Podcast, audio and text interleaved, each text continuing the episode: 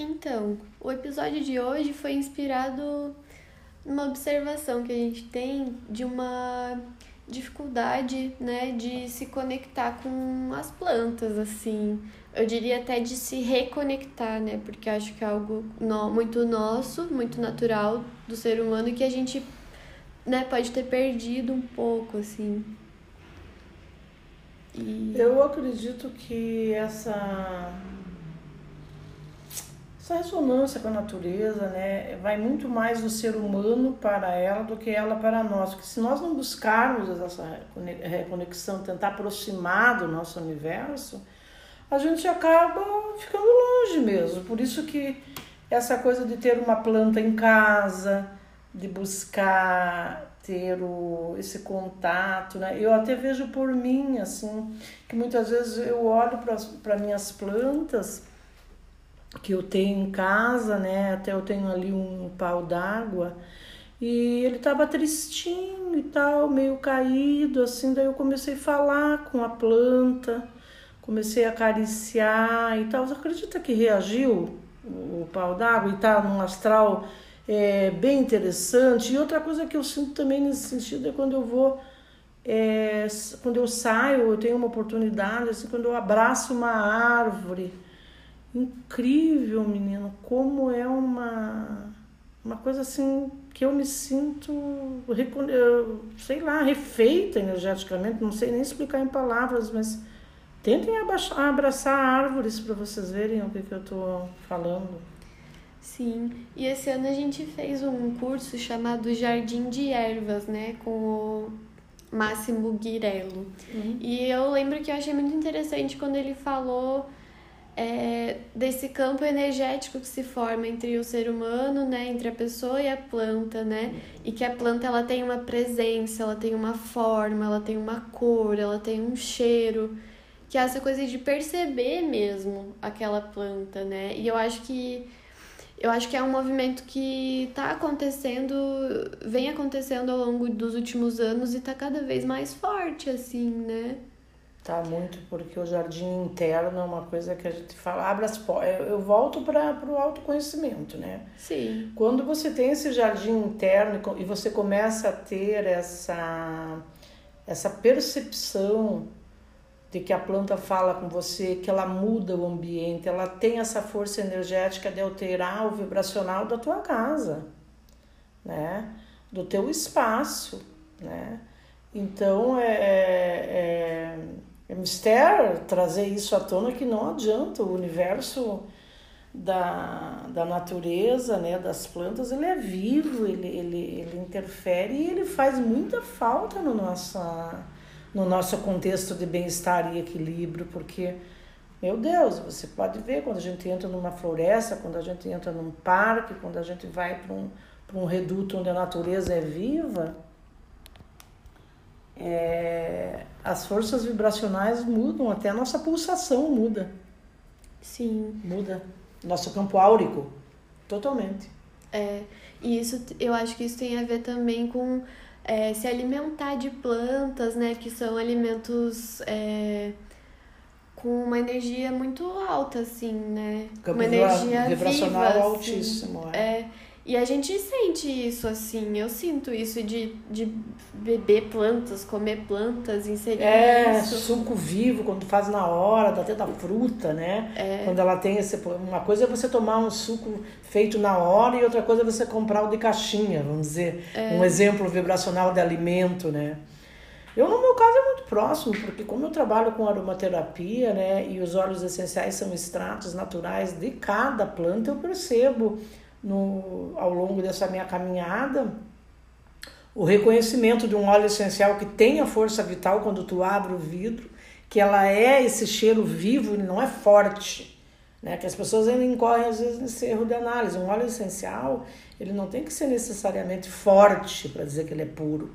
Você tem que quando abrir esse vidro, ele tem que ter essa essa vibração aromática que é bem diferente de cheiro. Então daí eu, eu percebo que essa coisa, como vem da planta, né?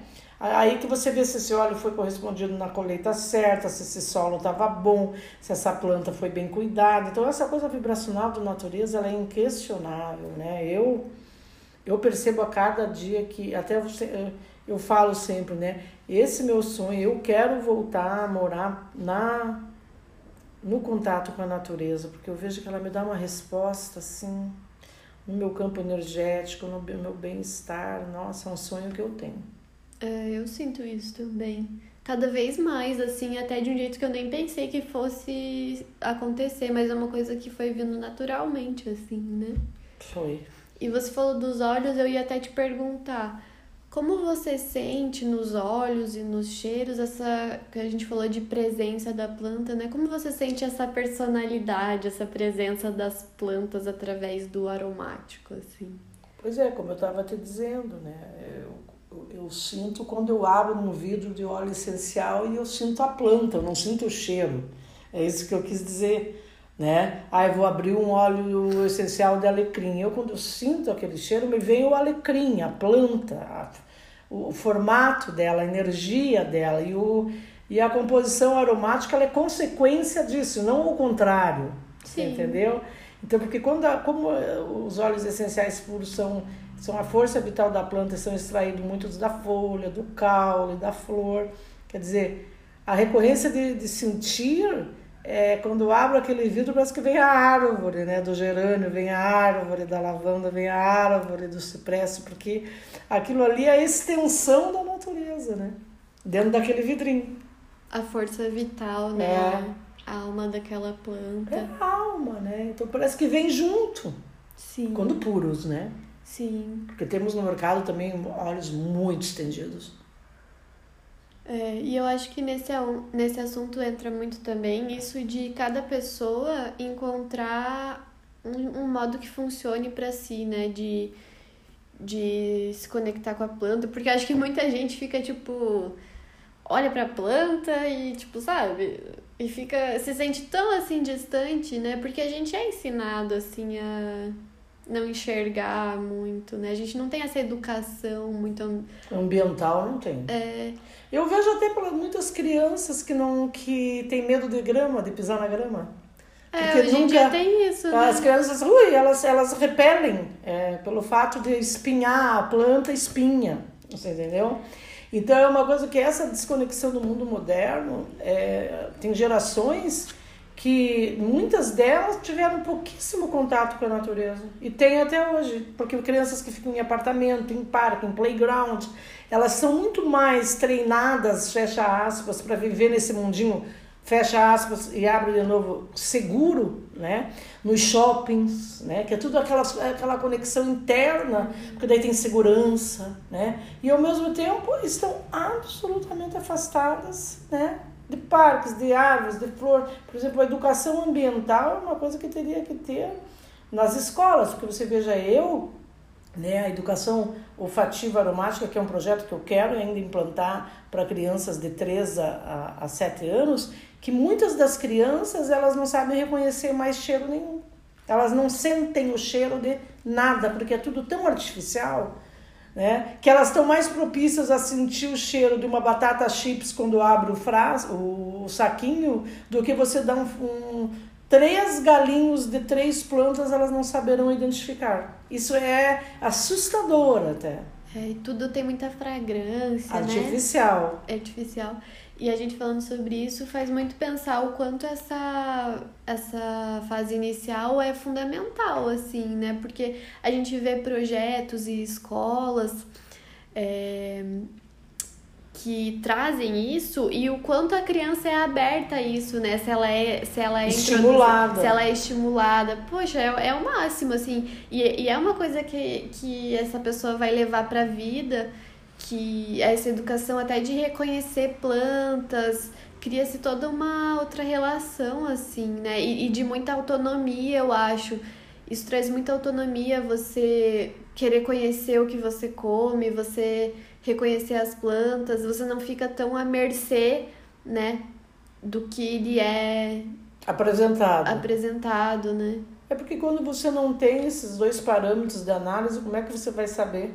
É. É. E daí você acha que você só não é uma pessoa. Igual quando as pessoas falam, ai, eu não sou muito de natureza. É. Ai, eu não sou. Tipo, não é por mal, assim, é uma coisa que a pessoa só não. Não teve contato suficiente. É, não, não criou uma relação, assim, tipo, ela. Ah, daí ela vê alguém super natureza e fala, ah, não, eu não sou assim, né? É, ou então, ah, eu sou uma pessoa super urbana, eu não consigo ficar. É, eu, eu, eu já fui super essa pessoa. É, eu te digo que eu, Já eu até sempre fui muito urbana, mas eu nunca consegui não querer estar na natureza, por exemplo. É uma coisa que eu sempre gostei. Claro que se você me disser, ai, vai ficar lá um tempão pelo meu estilo de vida hoje, eu não conseguiria, porque eu estou muito conectada a nível urbano ainda, né? Mas é como eu falei antes, eu ainda tenho esse sonho de poder estar na natureza e não precisar estar no urbano para dizer que eu tenho saudade da natureza. Eu quero inverter esse processo. É um projeto que eu tenho com meus 10 anos próximos.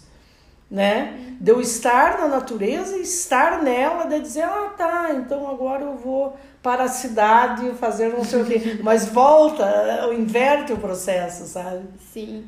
E a gente falando é, disso, né? De ah, eu não sou uma pessoa conectada. E eu, e eu posso dizer com muita propriedade que eu já fui muito assim de. De não querer, eu não gostava mesmo assim de ficar na natureza, não fazia questão, mas eu ve, olhando hoje em dia, eu vejo que era muito uma falta de conexão com a minha natureza. Então eu era, eu não gostava de exercício físico. E aí foi uma coisa que é muito essas coisas que a gente se identifica, né? Ah, eu não sou assim não sou eu, me aceitem. E, e aí, quando eu comecei a encontrar. Começou, começou com a alimentação, quando eu fiquei vegetariana. E aí eu comecei, daí deu um, dois anos, eu encontrei um exercício que. um exercício físico que fazia sentido para mim. E aí foi entrando um processo de eu me encontrar e de me reconectar e ver como eu tava fora, assim como eu tava fora. E aí com isso foi vindo essa necessidade da natureza. Mas você vê que é um processo interno mesmo. Ele assim. é íntimo e particular e ele é. Eu te digo, não há fórmula pronta para essa descoberta. Não. É a mesma coisa, é, é, essa autoconsciência de saber o que é bom para você você pode ter uma gama de, de, de, consultas, de busca, de propostas, mas ela só vai vir e ser executada quando você conectar o que para você faz sentido. É. Né? Senão não faria sentido, por exemplo, se você tem dentro do meu campo complementar, nós temos acupuntura, isso, aquilo, massagem, ayurveda, yoga, pilates. As propostas são as mais variadas. Agora, o que é bom para mim? Sim. É, é um processo de, de descoberta. Eu acho que o exercício físico, especificamente, tem muito isso. É, que acho que é um, uma coisa chave aí de movimentar o corpo e, tipo, morar no seu corpo, né? É, verdade. E. Ah, são coisas que a gente vai se conhecendo mesmo, né? E, e se surpreendendo consigo próprio, tipo, caramba, eu nunca achei que eu fosse gostar disso, sabe? Isso acho que é um barato e eu acho que a gente não pode perder isso, achar que conforme a gente vai envelhecendo, a gente vai ficando com muita uma autoimagem, né, muito certa, né? Eu sou assim, eu não gosto de natureza, eu É muita inflexibilidade. Você tem, eu acho que os canais quando se abrem não é, é não tem idade, não tem né? Quando você está aberto a descobrir o que é bom para você, abre-se todos os canais e a tua percepção aumenta. E com isso acaba vindo o que você precisa.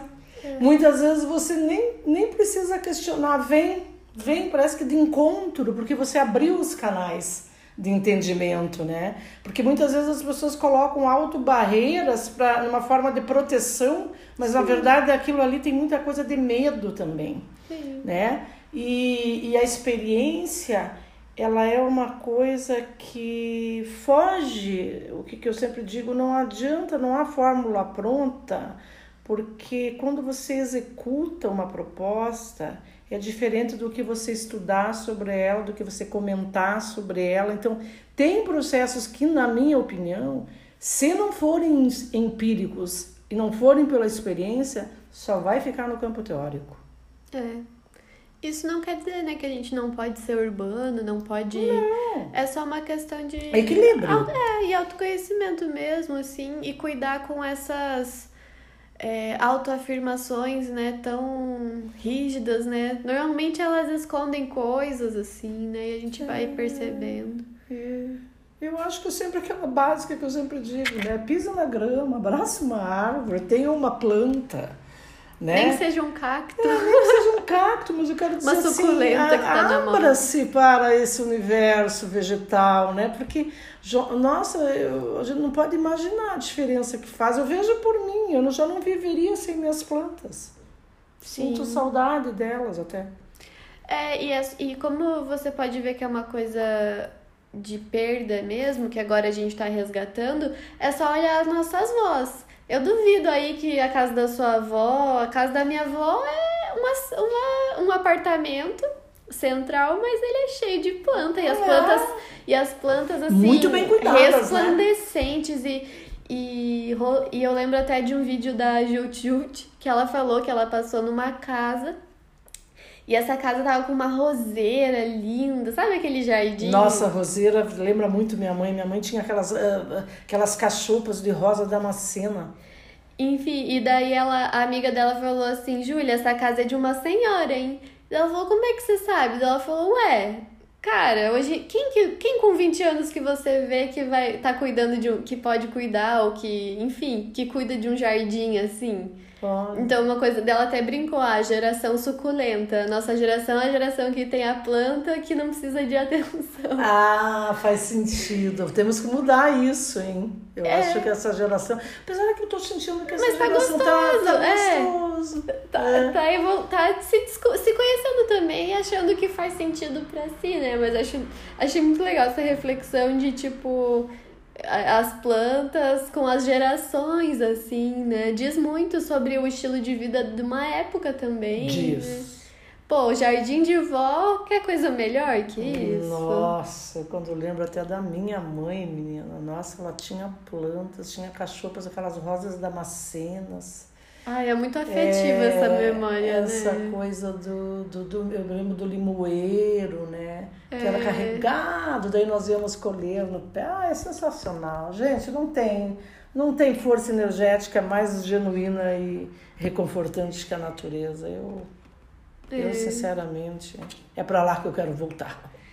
É, é um presente que a gente foi dado e acho que uma missão também de que a gente tá tendo uma dificuldade de cumprir, que é de ser os guar- guardiões disso, né? Os povos originários aí, os povos que estão cuidando dessa desse propósito. E desse planeta maravilhoso que a gente tem que cuidar, né, minha filha?